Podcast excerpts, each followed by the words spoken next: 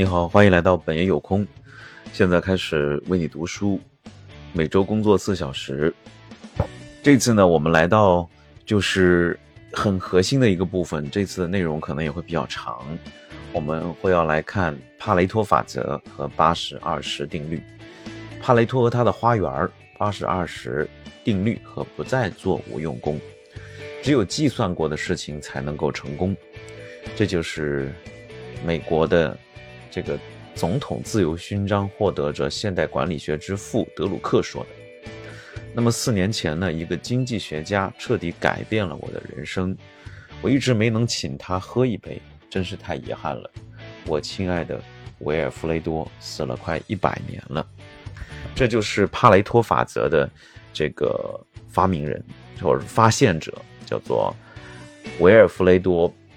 帕雷托，是一位充满智慧且有争议的经济学家和社会学家。他以一名工程师的身份呢，尝试了各种不同的管理实践。最后呢，他这个继任了昂瓦尔拉斯的这个教职，在这个瑞士洛桑大学担任政治经济学的教授。他的重要代表作品呢，叫做《政治》。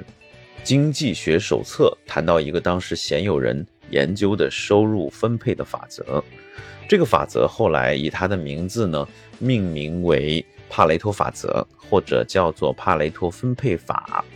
最近十年又统称为八十二十法则，就是呃 eighty twenty principle。帕雷托用来说明社会财产分配的极端不平等性和可预测性的数学公式。百分之八十的财产收入由百分之二十的人口所生产和占有，不仅应用于经济学，事实上几乎在任何领域都可以发现它。比如说，帕雷托的花园里面，百分之八十的豌豆都是从他种的百分之二十的豌豆荚里出来的。那帕雷托法则呢？可以用一句话概括，就是百分之八十的产出来自百分之二十的投入。根据具体情况的不同呢，可以用不同的方式表达这句话。百分之八十的结果源于百分之二十的原因，百分之八十的成果来自百分之二十的时间和精力，百分之八十的公司收入来自百分之二十的产品和客户，百分之八十的股市的盈利呢，由百分之二十的投资者和百分之二十的这个个人投资来实现。那么当然，条目可以无限延伸且多种多样，而比例常常会不对称，甚至会加大。比如说九十十啊，九五五啊，或者呃九十九一啊，也并不少见。但是八十二十呢，是人们追求的最低比例。一天傍晚呢，我偶尔的翻到了帕雷托的这本书，当时我正陷入一周七天，每天十五个小时繁重而无望的工作的苦海当中。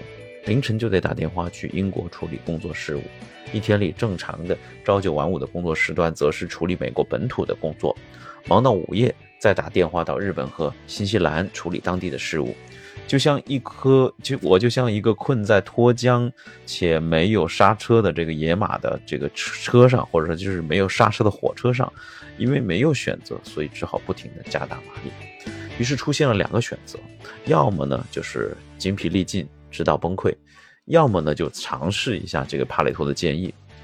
我选择了后者。第二天早晨，我开始思考下面两个问题，重新审视我的工作和个人生活，到底哪百分之二十的原因造成了百分之八十的问题和不快乐？你看，它这是一个相互对冲的两个想法。另外呢，就是到底是哪百分之二十的原因给我带来了百分之八十的理想成果和快乐？在整整一天的时间当中。我把所有看似紧急的事物都放在一边，尽可能的全神贯注的进行自我剖析。我用这个问题分析所有的事情，包括我的朋友、客户、广告以及休闲活动等等。做这些呢，不是为了重申自己所有的事情都做得正确，事情恰恰相反，目的只是为了发现自己的低效之处，啊，学会精简，找到自己的优势，并且充分发挥他们的效能。在接下来的百分之，啊百的啊一天的二十四小时的时间里面，我做了一些简单而在感情上不容易做的决定，从而真正永久的改变了我的人生，让我能够拥有现在这种享受的生活方式。我做的第一个决定呢，很好的证明了这个分析精这个精简的方法有多么的快速有效。我不再联系我百分之九十五的客户，而且彻底取消百分之二的客户名单，最后只剩下百分之三最优秀的生产商继续销售和生产。一百二十多位批发商客户当中的五位就能带来百分之九十五的收入，而我百分之九十八的时间呢，都用来与其他的客户进行交涉，而那百分之啊，那而那五位的客户全都是定期的订货，不用打电话来催促，也不用。费口舌去说服，换句话来说，我一直在忙碌，只是因为我觉得在上午九点到下午五点之间，我应该做点什么。我并没有意识到每天从早上九点一直工作到下午五点，并不是我生活的目标，而是大多数人的日常模式而已。不管是否必须如此，而我这种极端的情况就是为了工作而工作，这是新贵的词汇当中最受鄙视的词语。那么，所有的问题和抱怨百分之百都来自于那些占大多数的低效的这种客户。有两个大客户啊，他们做生意的一贯风格就是典型的啊，I screwed up，please clean up for me，哈，clean my ass，我把事情搞砸了，你帮我收拾干净啊。我把所有这些超低产出的客户都搁置一边如果他们订货，那好，把订货单传真过来；如果他们不订，我就不会再追着他们了，不再打电话，也不再发邮件，什么也不做，这样我只需要应付那两个大客户就可以。他们的生意一向很难谈，但是当时却占公司收入的百分之十左右。事情总是如此，犹豫不决才造成各种各样的问题，而不是因为自怨自艾引起或不够振作引起的。我将他们的恫吓、侮辱、费时的争论和辩解都当成生意的一种代价。